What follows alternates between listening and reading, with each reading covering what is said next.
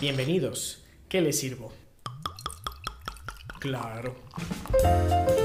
Las cinechelas. Las Cinechelas, con Karina Mejía. Y Charlie Acevedo. Aquí hablamos durante una hora Mm, o dos, a veces más. de cine, sus géneros, Directores, actores, la cartelera. las que nos gustan, las que odiamos y por supuesto, De chelas. quédate porque de que hay chela y hay tema, lo hay.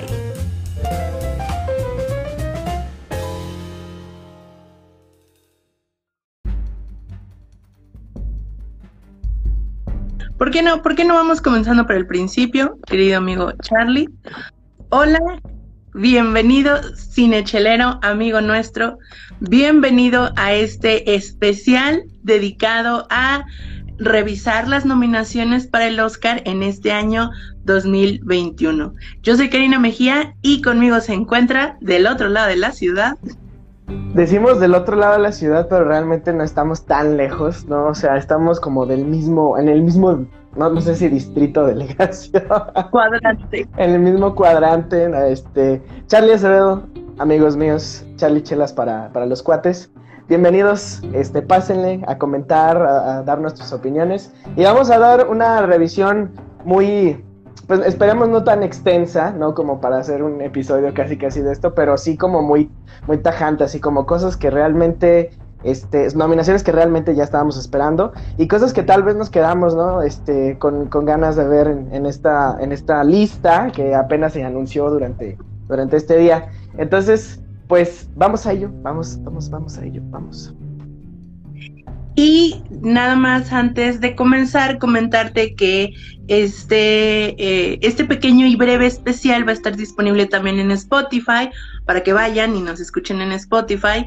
Y pues vamos a estar sacando continuamente mucho contenido sobre esta edición de los Oscars 2021. Entonces, para que estén listos ahí, ese link envío es mágico, maravilloso y te va a entregar muchas sorpresas, ¿no? Pero bueno, como bien dice mi querido amigo Charlie, vamos comenzando por el principio. La nominación así, la pesada, la fuerte, la que todo el mundo espera y, y- y quiere conseguir, mejor película. ¿Y quiénes son los nominados este año, Charlie? Los mejores, los mejores. La- las nominadas a mejor película de este año son The Father, una película con Anthony Hopkins y este, Olivia Colman, que yo sí tengo muchas ganas de ver. Judas and the Black Mes- Messiah, con este, el actor de Get Out, que te tengo que aprender su nombre ya. Este, Sí. Mank, una original de Netflix con Gary Oldman y este, ay, Seyfried, Amanda Seyfried. Amanda, Amanda Seyf- Seyfried. Este, Minari, que en mi opinión es, creo que de toda la lista, la que más ganas tengo de ver.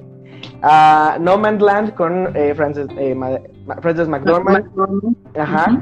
Um, también está A Promising Young Woman, Sound of Metal.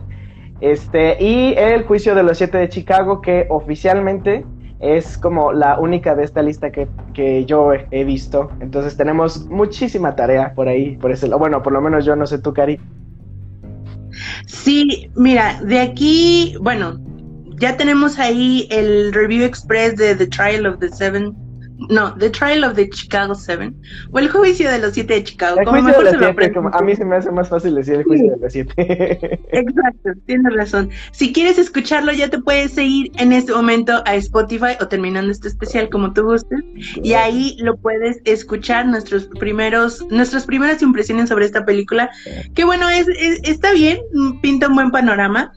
Yo ya tuve la oportunidad de ver Sound of Metal. Yo creo que tú la vas a disfrutar muchísimo. Yo tengo todas mis esperanzas y toda mi apuesta en esa película porque me impresiona mucho que haya llegado a las nominaciones del Oscar. Que bueno, si ya vamos a entrar en debate y en crítica y en análisis desde ahorita, te quiero decir que viendo esta lista de nominadas, yo estoy muy decepcionada de la academia, la verdad. Estoy muy, muy decepcionada porque, o sea, no hay nada de inclusión. O sea, estas películas son las mismas que vamos a encontrar en el resto de las nominaciones como para actriz, como para actor, como para producción, como para guion. O sea, hay mínima, mínima variedad de nominadas. Yo recuerdo que otros años había nominadas que compartían categoría, obviamente, pero había muchísima variedad dependiendo de la categoría. O sea, incluso, no sé, había como 20, 25 películas distintas y, y no terminabas de verlas en, en una sola sesión, Sí, ¿no? no. O sea, necesitabas llevar como mucha ventaja. Y en esta ocasión yo siento que podemos ver estas que están nominadas a Mejor Película y ya tenemos el 70% del programa cubierto, o sea, eso me decepciona mucho, o sea, porque no veo películas de terror, o sea, no hemos hablado de Saint Maud, que es el, la nueva, la nueva Midsommar de, de este, de este periodo Nada más escucho reciente. el nombre y siento escalofríos, pero bueno. Pero no, no hay películas de terror. Estoy muy impresionada y bueno, ahorita más adelante vamos a hablar de, de, de Borat, porque eso para mí sí es algo muy sorprendente de parte de la academia, que haya nominado una película como de este perfil. Pero de ahí en más lo veo como bien, así como... Así como estándar, es así como, ah, el Oscar siendo el Oscar, Sí. bien, ya nos estamos esperando que va a ser. De hecho, yo creo que de repente esto va a sonar como un copycat de, de los Golden Globes, como ha sido en muchas ocasiones, ¿no? O sea, bueno, así es. si quieres, ya mientras nos adentramos a las demás nominaciones, vamos viendo por dónde van a ser su copycat, porque estoy seguro.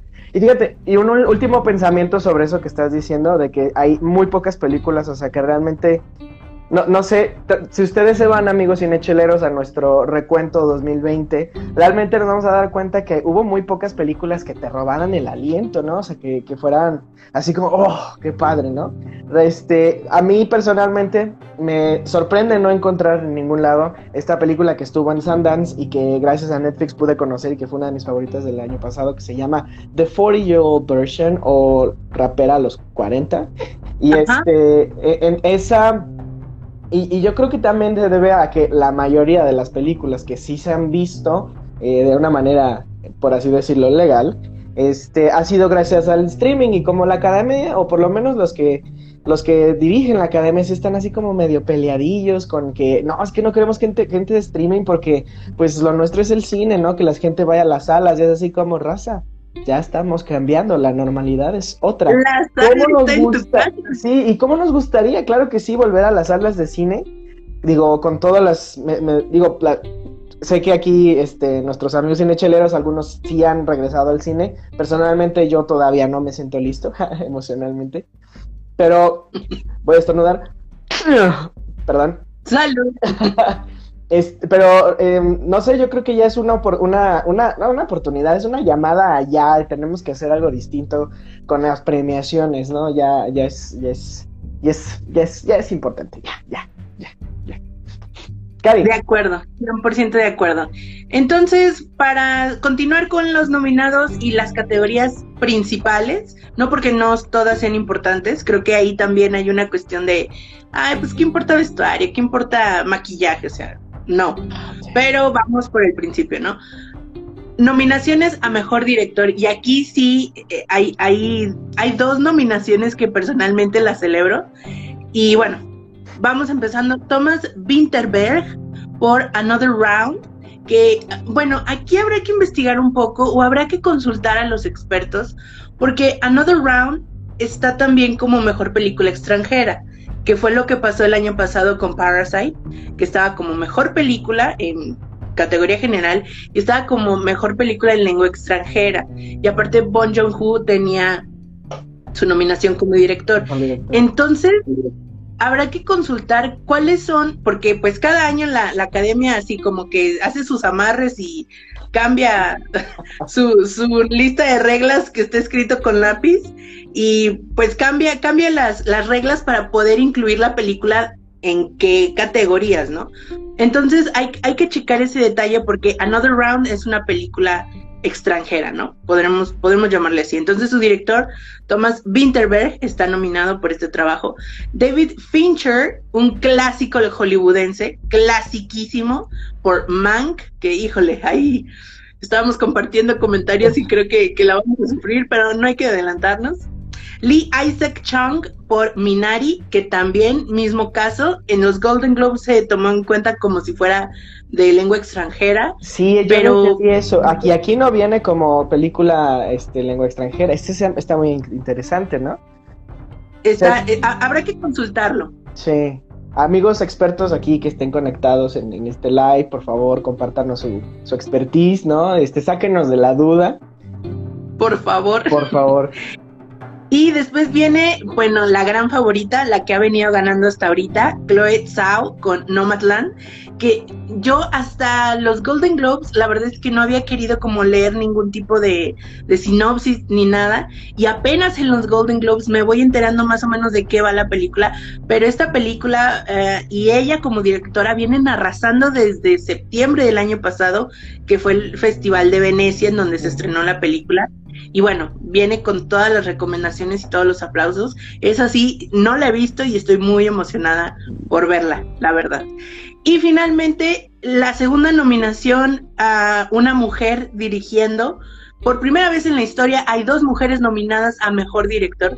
Por primera vez en la historia, queridos amigos, en los cientos de años, bueno, no cientos, están como desde los 30 los Óscares como, no, ya casi, en pues los 90 años de historia. Ajá, estos son la 93 no sé si esa es la, no, pues sí, o sea, es la 93, ya van a ser 100 años y apenas está sucediendo este tipo de, de cosas, ¿no? Así es. Y la segunda mujer nominada en esta categoría es Emerald Fennell, que viene con la película Promising Young Woman.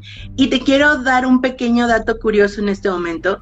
Emerald Fennell, que me encanta su nombre, Esmeralda, pero en inglés se oye como muy distinto, no sé, como muy, muy refinado. Tal vez es la idea que tengo en mi cabeza, porque ella, Emerald Fennell, es quien interpreta a Camila Parker Bowles, Bowles en la serie The Crown. Entonces, ah. cuando yo me enteré, fue así como, ¡Wow! ¡Qué cool! Porque está en un muy buen momento porque trae como toda la publicidad de The Crown. Digo, que su papel en la serie es como de los menos queridos porque es como la tercera, es como la amante del príncipe. Pero bueno, esos son otros temas y otros, otros Pero me gusta mucho que, que tuvo este muy buen timing para agarrar como esa buena publicidad de la serie, que bueno, como ustedes saben, arrasó los Golden Globes con todo, con todo buen merecimiento. Y ahora viene también con esta película de la mano de Carrie Mulligan, que precisamente que yo también adoro muchísimo a esa mujer. Entonces hicieron una muy buena mancuerna y salió esta película que le rinde un, una nominación a la dirección. Comentarios, Charlie. No he visto, ah, desafortunadamente, esta película Promising Young Woman. Yo creo que de las, de, la, de las, bueno, hablando ya en dirección, de hecho solo he visto un pedazo de Mank, o sea, hablando ya en dirección. Y creo. Yo también. Creo, creo que este. Para no haber querido terminarla en su momento, este. Como que ya, bueno, no sé. Hay, hay mucha inspiración, eh, yo creo, de David Fincher en este Answer Wheels, definitivamente. O sea, todo el asunto del, de la narrativa de cine de, de hace muchos, muchos años está como muy marcada ahí. Sin embargo, yo sí quiero, te digo, Minari es como que la que más me llama la atención así a nivel personal. Pero este, el saber que Frances McDormand es así como el lead actor en, este No Man Land y todo lo que he escuchado, además de, lo que tú me has dicho de Promising Young Woman, es así como, ah, están dejando como Mank todavía más abajo dentro de mis, mis este, dentro de mis estándares.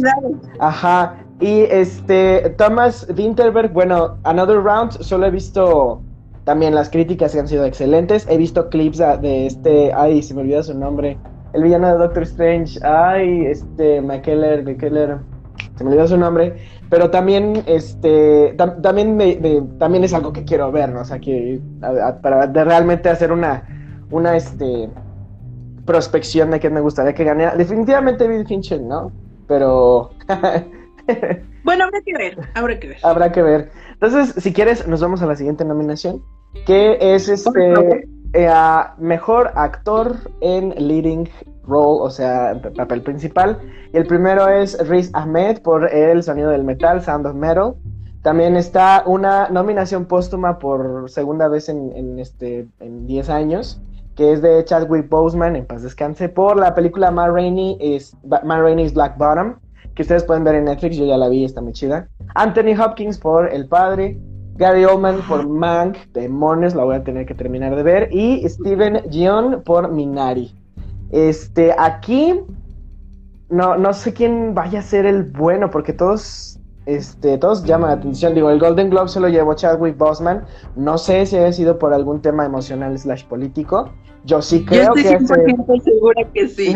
Yo, yo sé que es un una buena interpretación, así te lo puedo asegurar, porque creo que la película es muy complicada, como está basada en una obra de teatro que está basada en un hecho real, este, la película sí procura que ser muy muy teatral, o sea, como que conservar mucho esa esencia de los diálogos entre los personajes, a que se van y se van y se van y tú de repente no estás ni siquiera viendo los cortes, solamente estás metido en la, en la conversación, ¿no? Entonces, este, sin embargo, dije, sin embargo, no, pero sin embargo, quiero aclarar. sin embargo, creo que Boseman sí se lleva, o sea, las conversaciones, él todos sus comebacks y todo, eh, el, cómo de repente resalta entre los demás actores, él es como el miembro de una banda y de repente los de la otra banda se van sobre él. Es, es una, es una, una situación que resalta mucho su interpretación, más yo sí quiero ver a Anthony Hopkins y a Steven John para dar mi, mi veredicto. Steven John, curiosamente, lo he visto mucho en una serie que ya soy fan, de que me encontré en, Disney Plus, así, se llama Single Parents. Y él es como este papá millennial este, que tiene un bebé y no sabe qué hacer. pero es, su personaje es así lo más X del mundo y de repente me entero que está nominado al Oscar por, por Minari. Es así como, güey, o sea, qué, qué escalada, ¿no? Entonces, vamos a ver. Ahí tú, ¿qué comentarios tienes respecto a los actores? ¿Quién es tu favorito? ¿Quién no? Pues mira, de estas películas, la única que he visto ha sido Sound of Metal y como te comentaba en, las categorías anteriores, yo tengo toda mi carne en ese asador. O sea, yo le voy muchísimo porque Sound of Metal yo siento que es una película eh, independiente que logró colarse en la categoría pues muy comercial que son los Oscars. Y además es una película buenísima. O sea, el trabajo de este actor, por lo menos lo que yo vi y lo que he leído de su preparación, o sea, está impresionante, realmente muy impresionante y pues nada más como por llevarle la contra a, lo que ya sabemos que suele pasar en, en los Oscars, yo, yo, yo voy por él así. Él es mi gallo en esta ocasión. Me llama mucho la atención. Mira, dos, dos puntos. La parte de, Chadwick es así como la academia busca motivos así todo el tiempo y toda la vida por resurgir y, y, y, explotar el sentimentalismo, ¿no? Y cualquier espectáculo de televisión lo va a hacer. Y los Óscares como tal, pues no deja de ser un espectáculo de televisión honestamente no he visto la película y no podría decirte, ay, es que no valió la pena el Golden Globe que se lo dieran a él. Pero así como que ya ni siquiera necesitas verlo, como que lo sientes, así un cosquilleo te llega y dices, se lo van a dar a él porque se revive toda esta parte de que, ay, era muy buen actor y todas estas cosas, ¿no? Lo que representa, ¿no? Ajá. ajá, exacto. A ver, pero si tanto están a favor de, los actores de, de, color y todo esto, a ver, ¿dónde están las nominaciones para Spike Lee? O sea, ¿dónde quedó The Five Bloods? O sea, incluso The Five Blood se me hace una mejor película que, que otras que ha tenido previamente y que han tenido más nominaciones. Y yo me quedo así como, ah, no, pues pues muy extraña tu, tu forma de, de, seleccionar, ¿no? Que ya hablaremos después cómo, cómo llega una película a ser seleccionada, votada y todo eso en, esto de los Oscars, ¿no? Pero bueno, en cuanto a eso, esos, esos son mis comentarios. Tengo muchas ganas de ver The Father, porque si amo a Olivia Colman y tengo, tengo muy buenas referencias de Anthony Hopkins, yo siento que es como, como este dúo así como explosivo, o sea, algo muy bueno tiene que salir de Pero, pero pues vamos viendo, ¿no? Vamos viendo. Siguiente categoría, ¿te parece bien? Siguiente categoría, Leala. Pues la siguiente categoría es la mejor actriz en un leading role, o sea, la actriz principal de la película.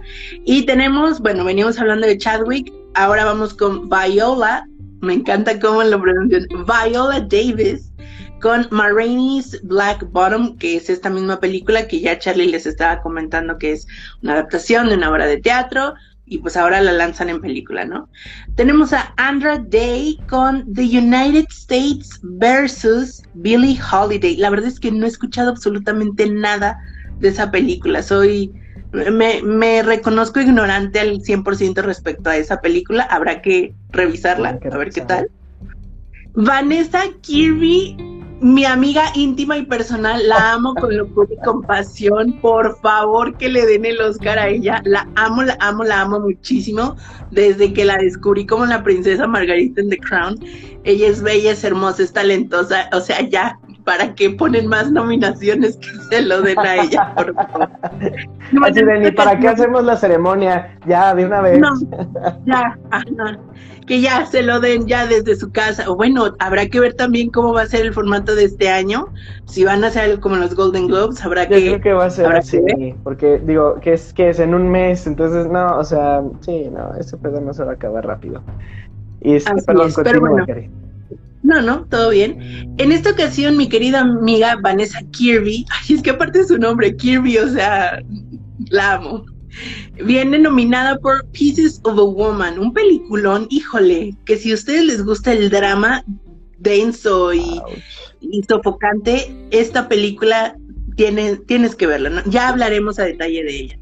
Después tenemos a nuestra bien mencionada anteriormente Frances McDormand por Nomadland, que bueno, es que ella ya nos tiene con estándares muy altos de, de expectativas y de calidad desde, eh, ¿cómo era? Los tres Three Billboards Outside Missouri, The State of Missouri, bueno, por ahí va.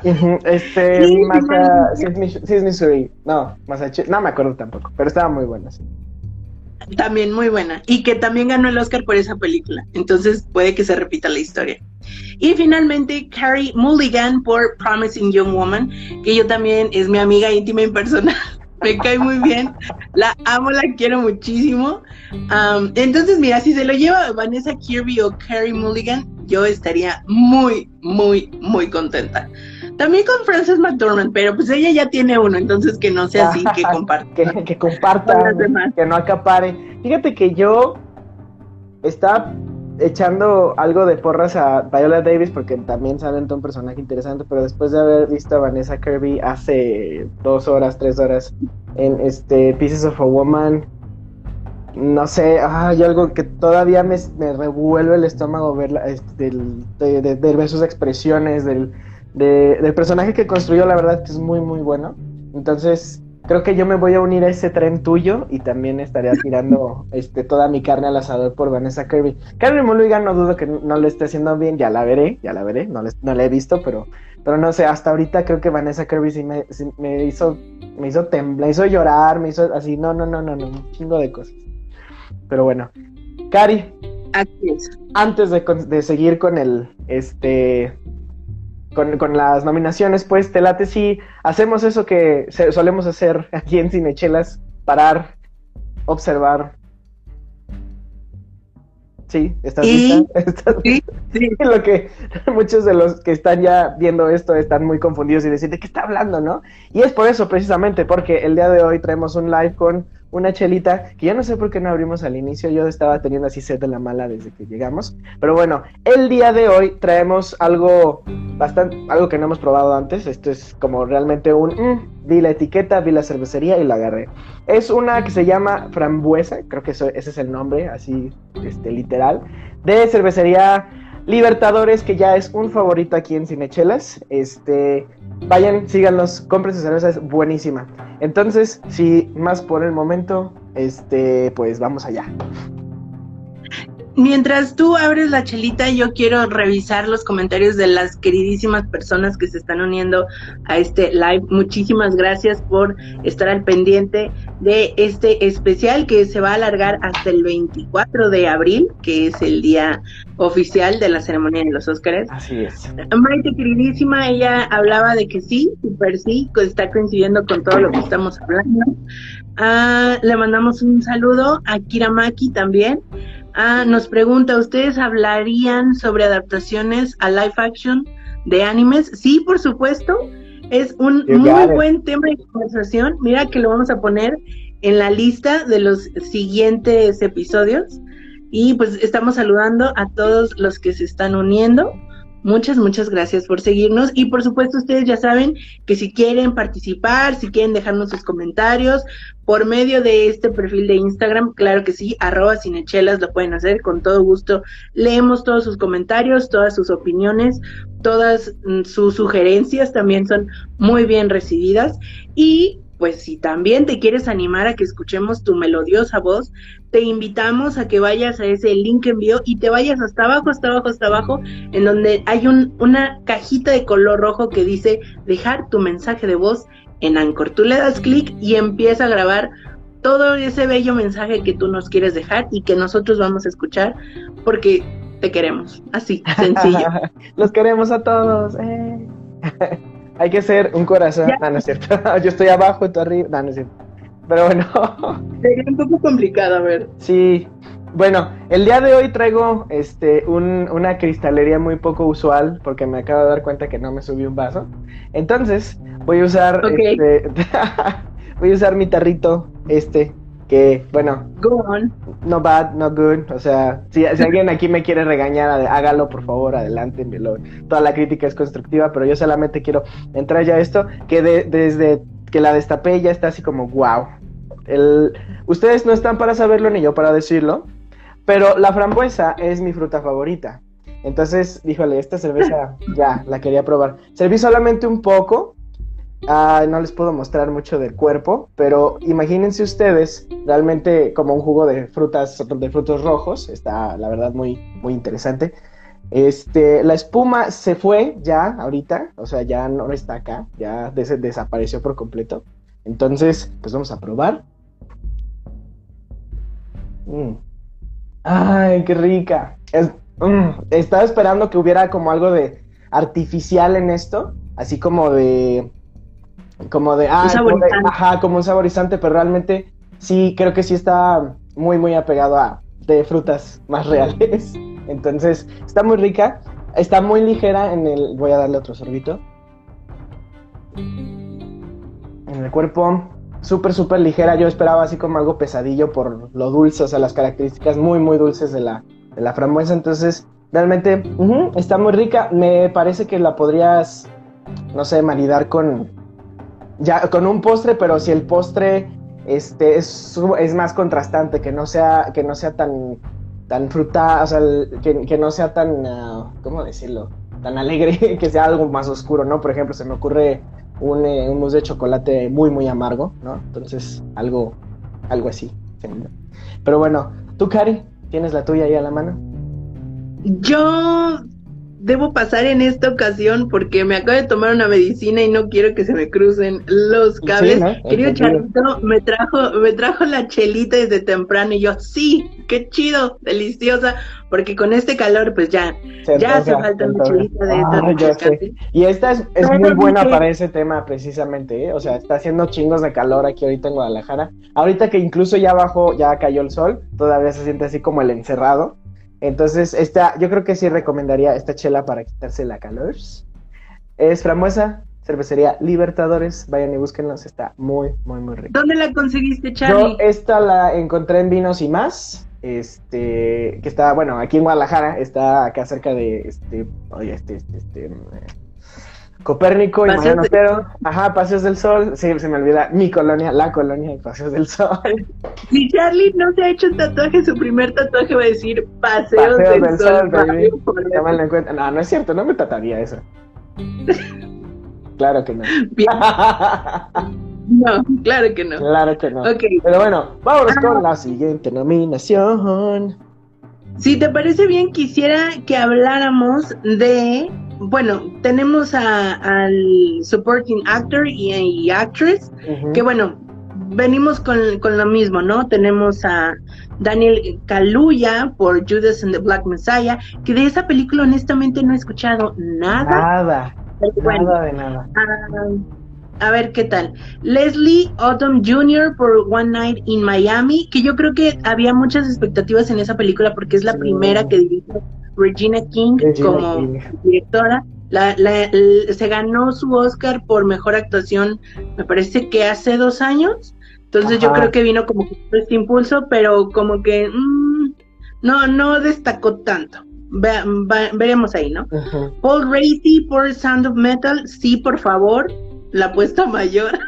y la, la Kate, sorry si lo estoy pronunciando mal, Steinfield, que también viene con Judas and the Black Messiah. Y la gran sorpresa, ah, no, perdón, creí que era por, por Borat, pero no. Aquí Sasha Baron Cohen viene por The Trial of the Chicago Seven. Sí, yo supongo que ahí dijeron, no, lo podemos nominar por las dos, ¿no? Como en el, en el, en el Golden Globe. Entonces, este, yo creo que hicieron así como un malabareo.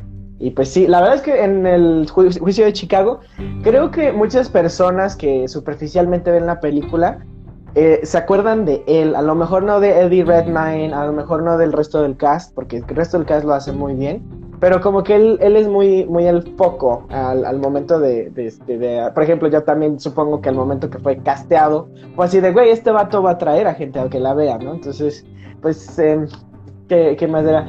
La verdad, yo no creo que él se la vaya a llevar, de hecho, en los Golden Globes, ¿quién se la llevó? ¿Tú te acuerdas? De ellos. Ah, Creo que no fue ninguno de los. Ah, no, mentira. Fue, fue, fue Daniel, Daniel Kaluuya. Sí es el, el, ah, Daniel Kaluuya, sí. Sí, sí, sí, es él. Sí es él, sí es él.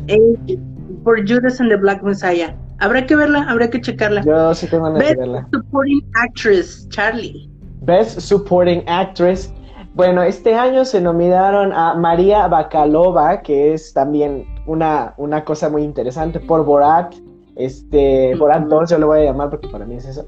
Este, Glenn Close por, pues Hilly, Billy. Ahorita voy a hacer un, un, comentario respecto a la nominación de Glenn Close. Olivia Colman, obviamente, por The Father. Amanda Seyfried por Mank y Jung Ju Jung por Minari.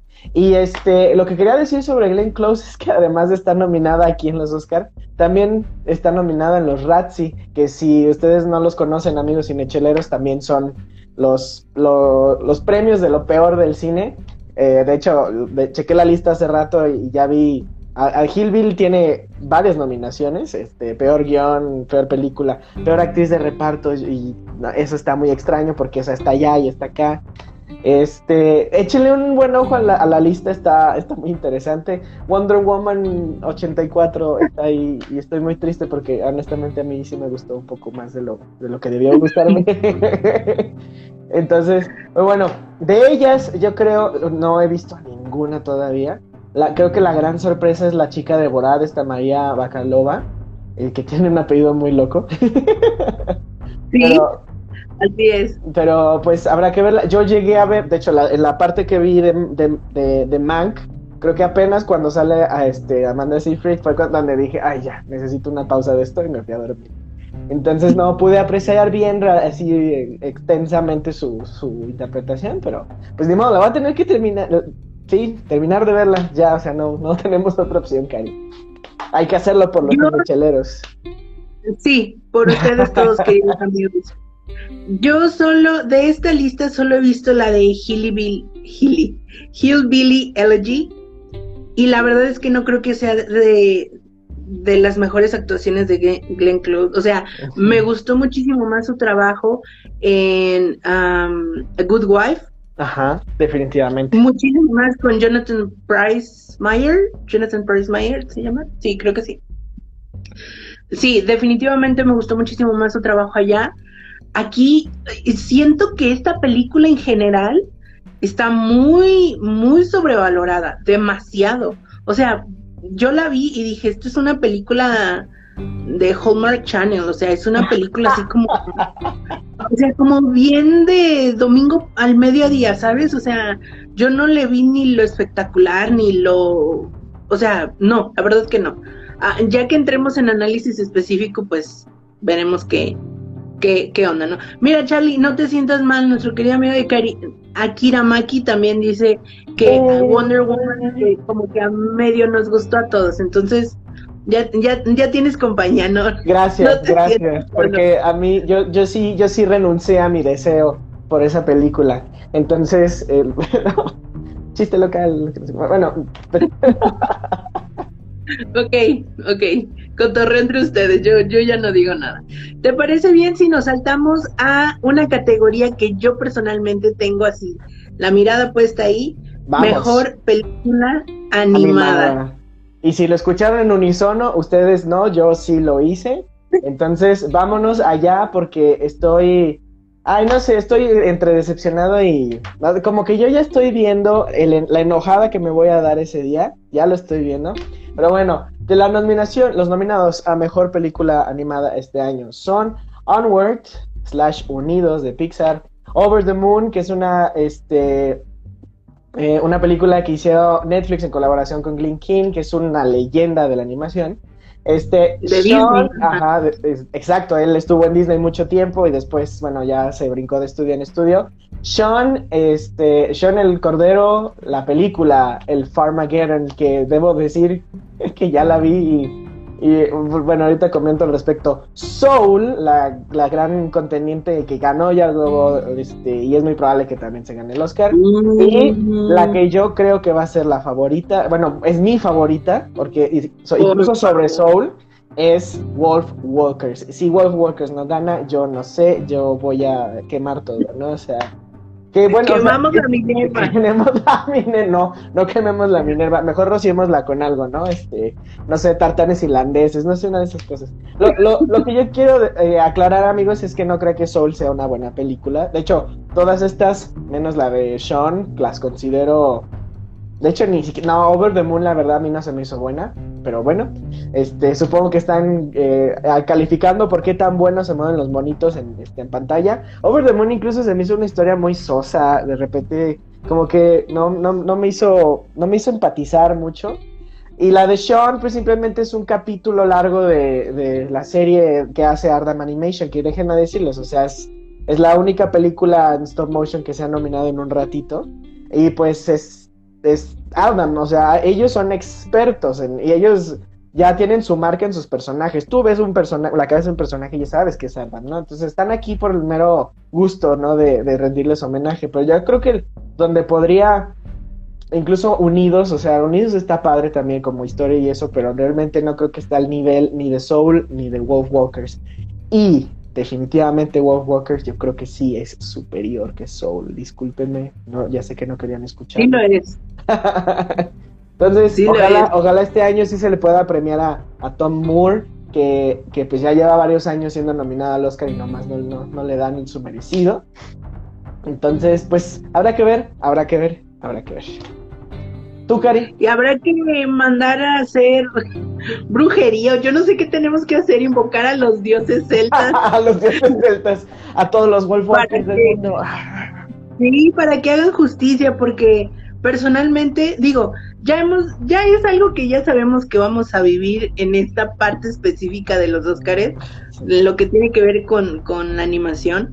Que de hecho, ahí les va una pregunta bien interesante. Muchos críticos este, tienen pues una opinión muy fuerte respecto a esta categoría porque ellos dicen es que la animación no es un género, la animación es una técnica de hacer películas, entonces ni siquiera debería existir como tal esta categoría, o sea, estas películas deberían incluirse de manera general en cualquier otra categoría, pero bueno, ya agradezcanle al cielo y al el universo que existe la bendita categoría por lo menos, ¿no? Que eh, dentro de la historia de la academia es como, entre comillas, reciente, Sí, porque apenas en el 2001 comenzó la categoría, ¿no?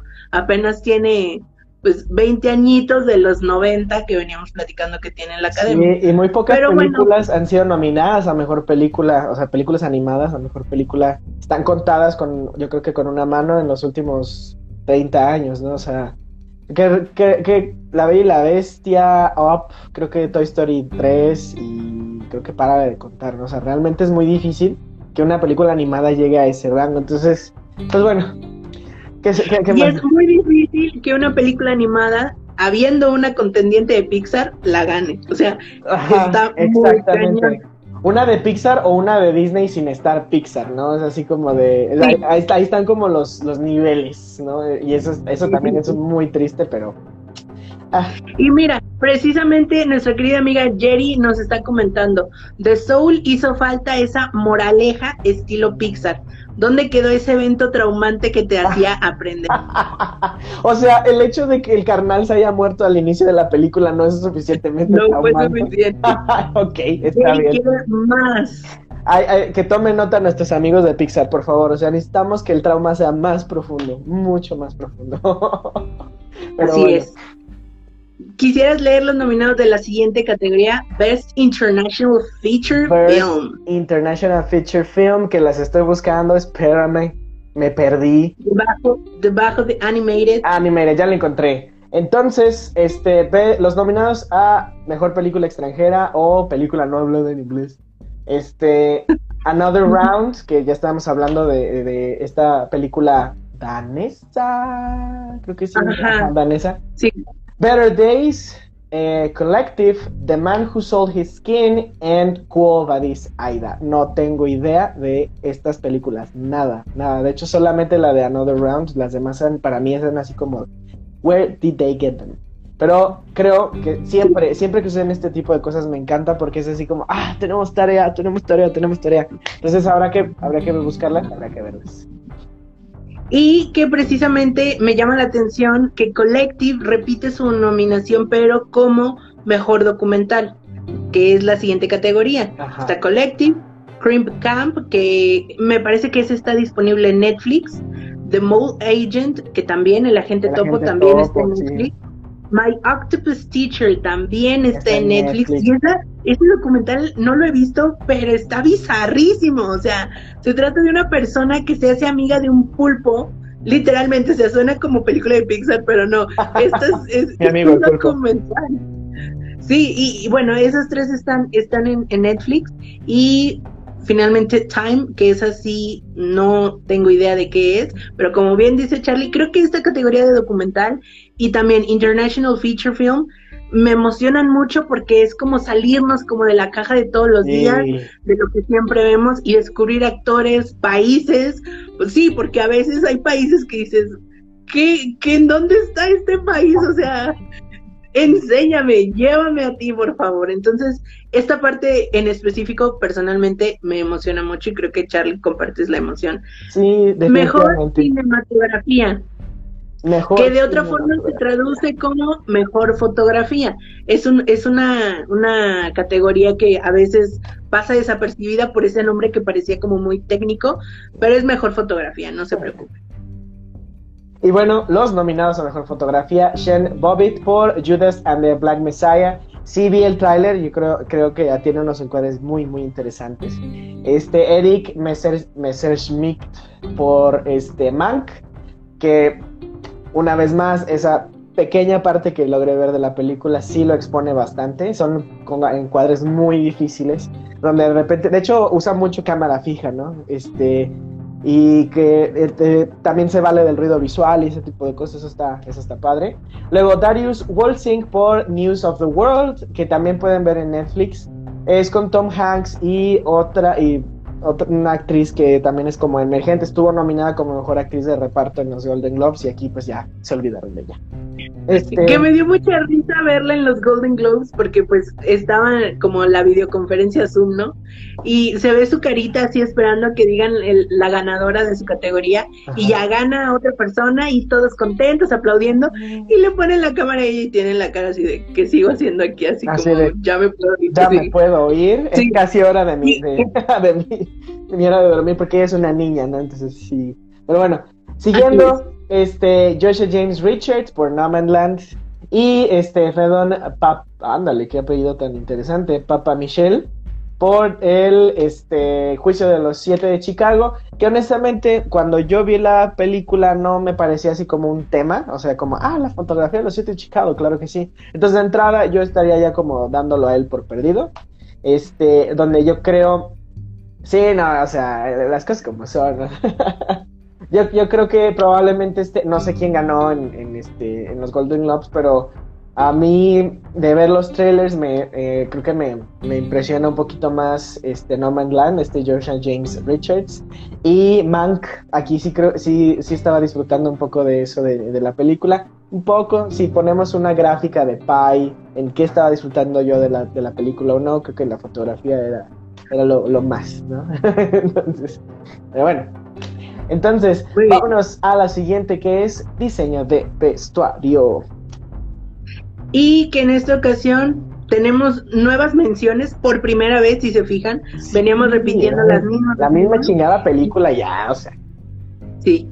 En esta ocasión tenemos Emma, que bueno, es interpretada, si ustedes recuerdan, por Anya Taylor Joy, queridísima amiga nuestra. Nos whatsappeamos acá ratito. A los dos nos gustan las empanadas, pero sí.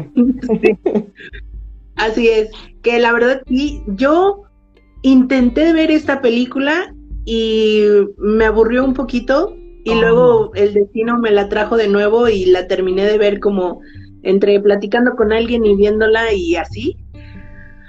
Creo que el vestuario es lo que más puedo rescatar y obviamente la interpretación de nuestra querida Eh, sí, sí, sí. pero La estética en esta en categoría general, yo ¿no? creo que lo- La estética en general de la película es muy, muy interesante, ¿no?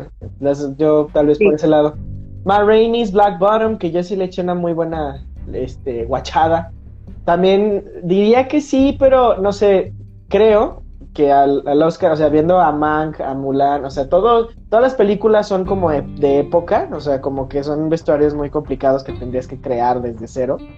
Eh, ah, yo tal vez a Mulan a mí me molestó muchísimo y realmente no quisiera ni siquiera darle el Oscar, pero probablemente sea algún tenga alguna oportunidad. No lo sé, no digo, si nos vamos por esto que sí sucede siempre de hay que premiar a la misma película pero nominar a otras. Es así de al el Oscar se va a ir para Matt Rainey y ya, se acabó, ¿no? O sea, Fíjate que aquí, eh, bueno, tenemos una nominada más que es Pinocho, que es una producción Italiana. es como un ajá, de la historia. Y yo estaba viendo el tráiler, no me acuerdo si era el tráiler o un teaser, y se ve muy interesante porque tiene como, como un feeling muy como oscuro, como muy así Sí. intimidante. No sé, es una propuesta diferente a la típica animación multicolor a la que estamos lo que acostumbrados. está- por lo menos. estamos esperando que haga este Disney, ¿no? Porque eso Sí. eh, vamos a tener como tres Pinochos esta década porque ya ves, está esta de que de sale el, el actor eh, Roberto Benigni que también en algún momento hizo a Pinocho, pero no hablemos de eso ahorita. Vamos a tener la de Sí. Disney y vamos a tener la de Guillermo del Toro que está haciéndose Guillermo precisamente aquí en. Guadalajara. Entonces, pues vamos a ver, vamos a ver qué pasa ahí. Yo, la verdad, de haber visto el tráiler y, y el contenido de Pinocho a mí no se me antoja. Este, y tampoco el vestuario se me hace así como que, wow, qué chingón. Entonces, es, Estoy o sea, que se tema. ajá, exacto, o sea, como que, como, como que no, ajá, no, no, no tengo nada más que decir al respecto, retiro. Pero bueno, Muy bien. ¿Te parece si nos vamos a los nominados de eh, maquillaje y eh, peinado? ¿Te parece bien? me parece perfecto.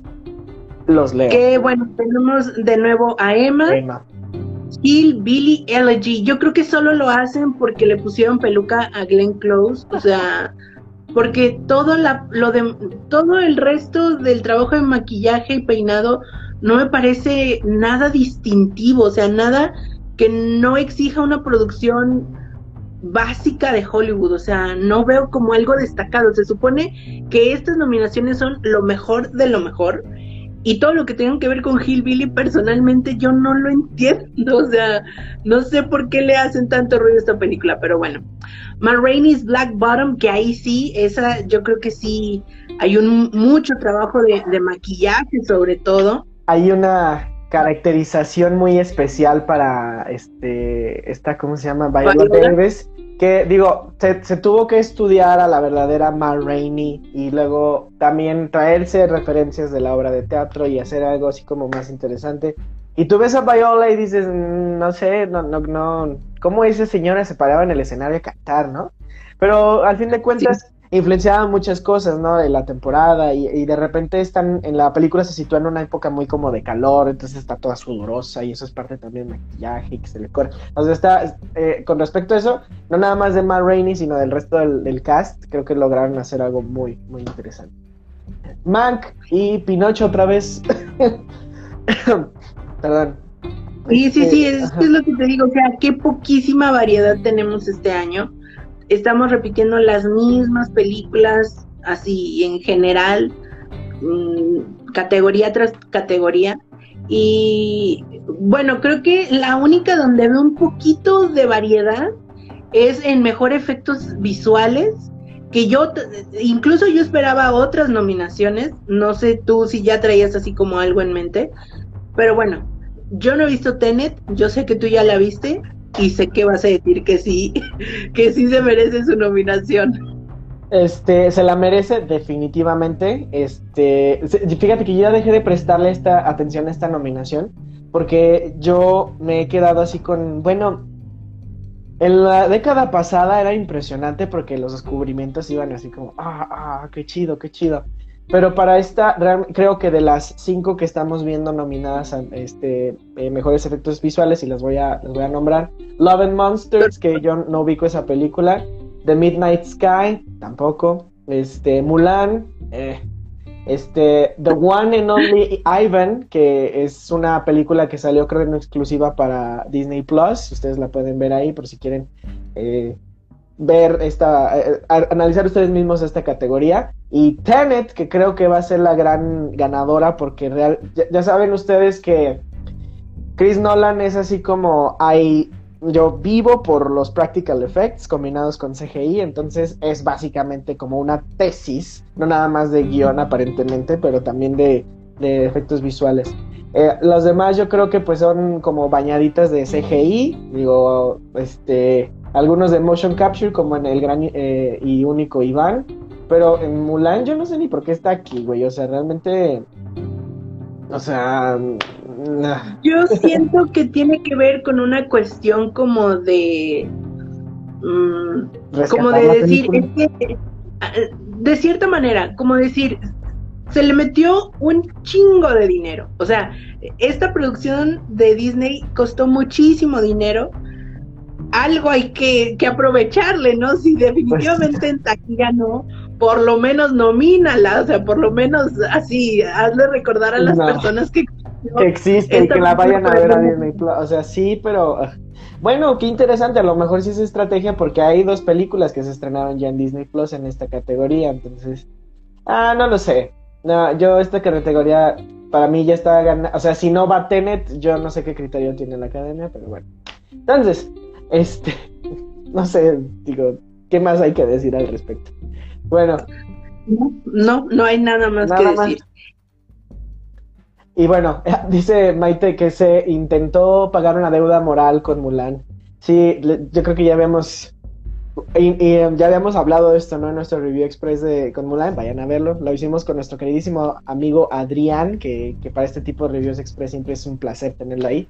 Eh, que habíamos dicho que ellos querían cubrir esta crítica que se hizo de la película animada este, en China, obviamente, pero creo que en el momento de hacerlo, eh, creo que le quitaron todavía más honor a la película. Eh, realmente, digo, o sea, es, sí es como muy... Es una sinfonía visual y todo eso, lo que quieras, o sea, todo está muy bien orquestado ante tus ojos, pero creo que el momento de poner la historia en este en play junto con todo lo demás, ah, como que no sé, no, no sé, no sé. Yo sí lo hubiera nominado a mejor fotografía para que veas. Ahí sí te diría, va, ahí sí te la creo. Pero bueno, la academia, o sea. Es la academia. ¿Hay alguna otra nominación en específico que la que quieras así como que resaltar? Yo lo único que quiero decir es que me parece una soberana grosería que la única nominación que tenga The Five Bloods ah. sea por su música. O sea, tantas cosas que se le pueden sacar a esa película y solo por la música. O sea, me, me quedaron mal la academia, la verdad. Y, y que no entiendo entonces.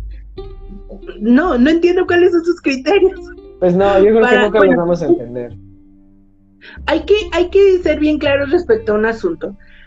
las películas, entre más populares sean, tienen mayor posibilidad de obtener el voto por parte de un miembro de la academia, porque es más fácil, porque los miembros de la academia son flojos, no van a ver las 50 películas que llegaron al primer filtro. no, van a hacer lo que nosotros, ¿no? O sea, que van, este, se compran boleto tras boleto para ver la película. Así es.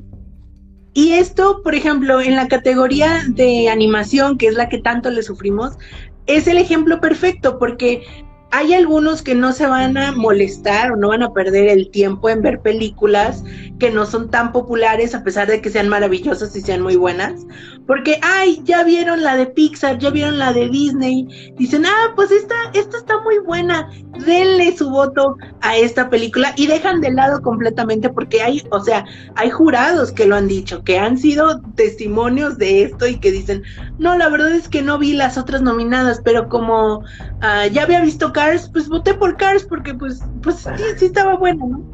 Entonces esto se repite en todas las otras categorías y pues podemos ver a, qué nos arrastra, ¿no? A qué nos lleva que finalmente estamos viendo las mismas películas, categoría tras categoría y que personalmente, o sea, a mí me impactó, cuando yo estaba leyendo la lista, me impactó mucho y me puse a scrollear así películas estrenadas en 2020 porque dije, no es posible que solo estas sean lo mejor de lo mejor. Y definitivamente empezaron a salir películas que ni siquiera ni siquiera la gente ha visto por completo, o sea, son que si metemos nuevamente a una gráfica de Pi, este todo el qué tan cuántas películas ha visto ya la gente o ya se estrenaron oficialmente antes de la entrega de los Oscars, yo te aseguro que no muchas de ellas, ¿no? O sea, bueno, pero bueno, que este, Sí, sí, o sea, esto es así es todos los años y de todos modos hacemos este especial porque nos gusta molestarnos con la academia. así es. y, me gustaría compartir el, el, comentario que nos está haciendo Andy Sansor. Nos pregunta, él nos dice, ¿consideran que se debe seguir confiando en las premiaciones de la academia para aquellos que inician en la búsqueda cinéfila? Qué buena pregunta. Yo te voy a hacer un comentario muy rápido y luego quiero escuchar qué, piensa Charlie sobre esto. Yo te voy a decir algo. ¿Por qué es importante seguir este tipo de, premiaciones y estamos precisamente criticando lo malas que son al, al premiar, ¿no? Pues porque al final de cuentas la academia, los Óscares, es una institución que avala, o por lo menos así se le ha, se le ha categorizado, es una institución que avala la calidad del cine. Muy en específico, hablando de este contexto, la calidad del cine de Hollywood, ¿no? O sea, que alguien se gane un Oscar es porque el gremio de cinéfilos, de, de la gente que hace cine, considera que es destacada y que dentro de, de lo que hubo en su año, esto fue lo mejor. Eso ah, te abre muchísimas puertas porque comercialmente es como, como una llavecita al éxito, ¿no? Decir que este actor tiene tantos Óscares, este director tiene tantos Óscares, o ya ni siquiera que los tenga, que esté nominado al Oscar, ya es como, para la gente es como decir, ah, entonces va a estar buena, ah, entonces hay alguien más, así como viene recomendado por la academia y sus críticos y todo lo que eso conlleva, ¿no? Es cierto, y lo hemos estado comentando, hay películas malas que ganan Óscares, hay películas que no son tan buenas como otras de su competencia y ganan los Óscares. Por eso es importante poner atención, porque no necesariamente el hecho de que se gane un Oscar quiere decir que sea una buena película. Sí, puede ser buena, pero puede haber mejores. Y ahí es en donde hay que voltear la mirada y decir, mira, sí, se ganó el Oscar. Lamentablemente Pixar en este y este y este año, pero mira las otras nominadas que era esta y esta y este que están padrísimas y están increíbles y nadie las está volteando a ver, ¿no? Entonces, creo que eso es de, las cosas importantes al, al, ponerle atención a todo este juego, ¿no? Sí, aquí está el foco, pero cuando se ilumina esto, ¿qué queda en las sombras? O sea, ¿qué queda detrás? Y nos lleva a un análisis incluso todavía más profundo de decir, qué es lo que no quiere que se vea o qué es lo que no quieren que, encontremos o destaquemos, ¿no? Creo que en general, como, como desde mi perspectiva, por ahí va. No sé, Charlie, ¿tú qué opinas al respecto? Estoy totalmente de acuerdo. Creo, es lo que decíamos hace rato, ¿no? O sea, que la carnita es después el tener que verlas todas o querer verlas todas solamente, no nada más, tal vez no nada más para hacerte criterio de cuál quisieras que gane, sino simplemente por el mero gusto de encontrarte nuevas películas.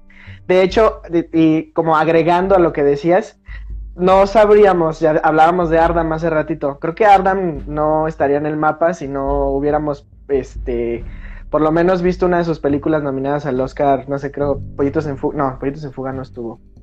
Uh, Wallace y Gromit, ¿no? Este, ajá, y conocer qué está haciendo. Coraline, que en su momento no ganó, pero ya conocimos a Laika, sabemos qué está haciendo Laika, ¿no? Y hablando de, de, estudios, ¿no? Ya, así como que, más bien es un parade del talento y tal vez no se, no se premia al talento que nosotros consideremos el mejor, pero este es, yo creo que el hecho de, así como ya llegar, ya es así como el ponerse en el mapa. Y para muchos otros es incluso ya retirarse del mapa. No, hay, hay historias donde donde actores después de su primer premio, actores, artistas en general después de su primer premio ya fue así como una, una retiración de lo bueno, ajá, de lo bueno, porque realmente, no sé, ¿tú cuántas películas buenas has visto de Anne Hathaway desde que se ganó el Oscar? Así buenas que digas, wow, certificado. De hecho, fue nominada a los Razzies después de, o sea, ahorita tiene dos, una, una nominación por dos películas, entonces, esa es, es, esa es, es una cosa así de probablemente es el momento para que veas esto, o sea, para que lo conozcas y ya, no, no, no creo que, no, no, creo que sea así como de el, criterio completo, la, la, este, la, la gran cátedra del cine, simplemente más bien es el momento, el espacio para que lo conozcas, ¿no? Así es, porque bueno, ahorita hablamos de los Óscares porque es lo más sonado, es lo más comercial y por ende lo que mayor distribución tiene, lo que es más fácil obtener acceso para ver, porque bueno, ya tendremos un episodio en donde hablemos de hacer películas y distribuir películas, que son dos asuntos diferentes y que son así cosas súper importantes en, la industria del cine, ¿no? Pero podemos hablar, por ejemplo, de los Saturn Awards que van directo al, cine independiente, podemos hablar del Sundance, podemos hablar del Festival de Toronto, del Festival de Venecia, de los Cannes, que es de lo más conocido dentro de, de lo no tan comercial y podemos encontrar una infinidad de directores, de actores y de productores que hacen mucho cine, pero que como no es tan comercial, no es tan fácil que llegue a las salas de cine o en este caso a las plataformas de streaming, que yo creo que ahí hay una gran apuesta de parte de, las plataformas, porque pueden traernos todo, todo ese cine que está quedándose como en lo local, ¿no? Así en sus países de origen a veces incluso nada más. Que hay una plataforma, yo creo que vamos a hacer un episodio especial sobre las diferentes plataformas. Hay una plataforma que se llama Movie y que está específicamente dedicada a todo este cine independiente que quedan por muy debajo de la mesa. Sí, los vi que me faltaron. Tiene unas joyitas perdidas. Entonces, Andy, espero que eso haya contestado de manera muy breve tu pregunta. Podemos hacer un podcast entero de, este ya lo estamos haciendo. sí, así es, siempre nos pasa. Nos vemos tres segundos y ya estamos armando un podcast sin querer. O sea, esto está ya premeditado. Discutimos sobre esto unos 10 minutos antes de grabar esto. Pero pero sí, totalmente. De hecho, también otros premios que yo creo que también deberíamos mencionar son los Annie. Digo, a nosotros que nos gusta tanto la animación. Ahí, por ejemplo, Klaus, que en su momento dijimos, es que esta película tenía que ganar mejor Oscar. Y obviamente se llevó muchísimas, muchísimos premios allá en, en, aquella premiación, que es específicamente animación, ¿no? Entonces, que, que, los, ahí sí yo creo que los, el jurado sí se toma el tiempo debido y necesario para poder hacer su criterio. Entonces, pues, concluyendo con que sí, o sea, es, es parade, chécalo, velo y ámalo, ¿no? Así es. Entonces, Charlie, si tú no tienes un comentario más, ¿qué te parece si vamos cerrando? Vámonos cerrando. Solo quiero hacer un comentario más. Creo que en corto animado amo, amo, amo el corto de Burrow, que, o Madriguera creo que se llama, y también lo pueden ver en Disney Plus. A mí me encanta, es un, es un corto tan bonito este, estéticamente. Vayan y véanlo. Y, este, y si tienen la oportunidad de ver los demás, que yo voy a buscar la manera de verlos, lo haré. Pero bueno, entonces. Me parece que If Anything Happens, I Love You está en Netflix. Ese sí estoy segurísima. I love you. ah, sí. Hicieron buenísimo. Está buenísimo. If Anything Happens está precioso. Mm. Y, curiosamente, el, bueno, el estilo de animación es muy, no, muy similar, o sea, podrían, uno es, o sea, es, 2D, es 2D digital, pero está padre, o sea, sí, vaya. Mm, entonces vamos a buscarlos más a ver si, a ver si podemos hacer como, es, es, que es esto mismo, lo que le decíamos a Andy, o sea, es buscar y encontrar y sorprenderte o eh, astearte y decir, esto está nominado al Oscar, ¿no? Entonces, pero bueno, entonces yo me despido, amigos míos, Charlie Acevedo, Charlie Chelas para los compas. Eh, muchas gracias a todos los que estuvieron acompañándonos en esta lectura de la lista de los nominados al Oscar del 2021 y también a todos los que comentaron, los que estuvieron participando con nosotros. Maite dice de Sonora tu vaca y después este, de Sonora la academia, sí, ¿no? O sea, de Sonora por haber nominado a Mulan a dos cosas, como, como se atreve. Este, y bueno, Cari, yo fui Karina Mejía, amigo cinechelero, podcastero. Ya sabes que todo este contenido lo encuentras en ese link envío, arroba cinechelas en Instagram. Esto va directo a nuestro Spotify, se queda aquí en el muro de publicaciones, aquí también en Instagram. Síguenos a Charlie como arroba Charlie Chelas, ya sin el blog, y a mí como arroba Karina Mejía Picie. Todos estamos en Instagram felices y contentos. Esperamos escucharte y verte muy pronto aquí en Cinechelas. Un beso grande.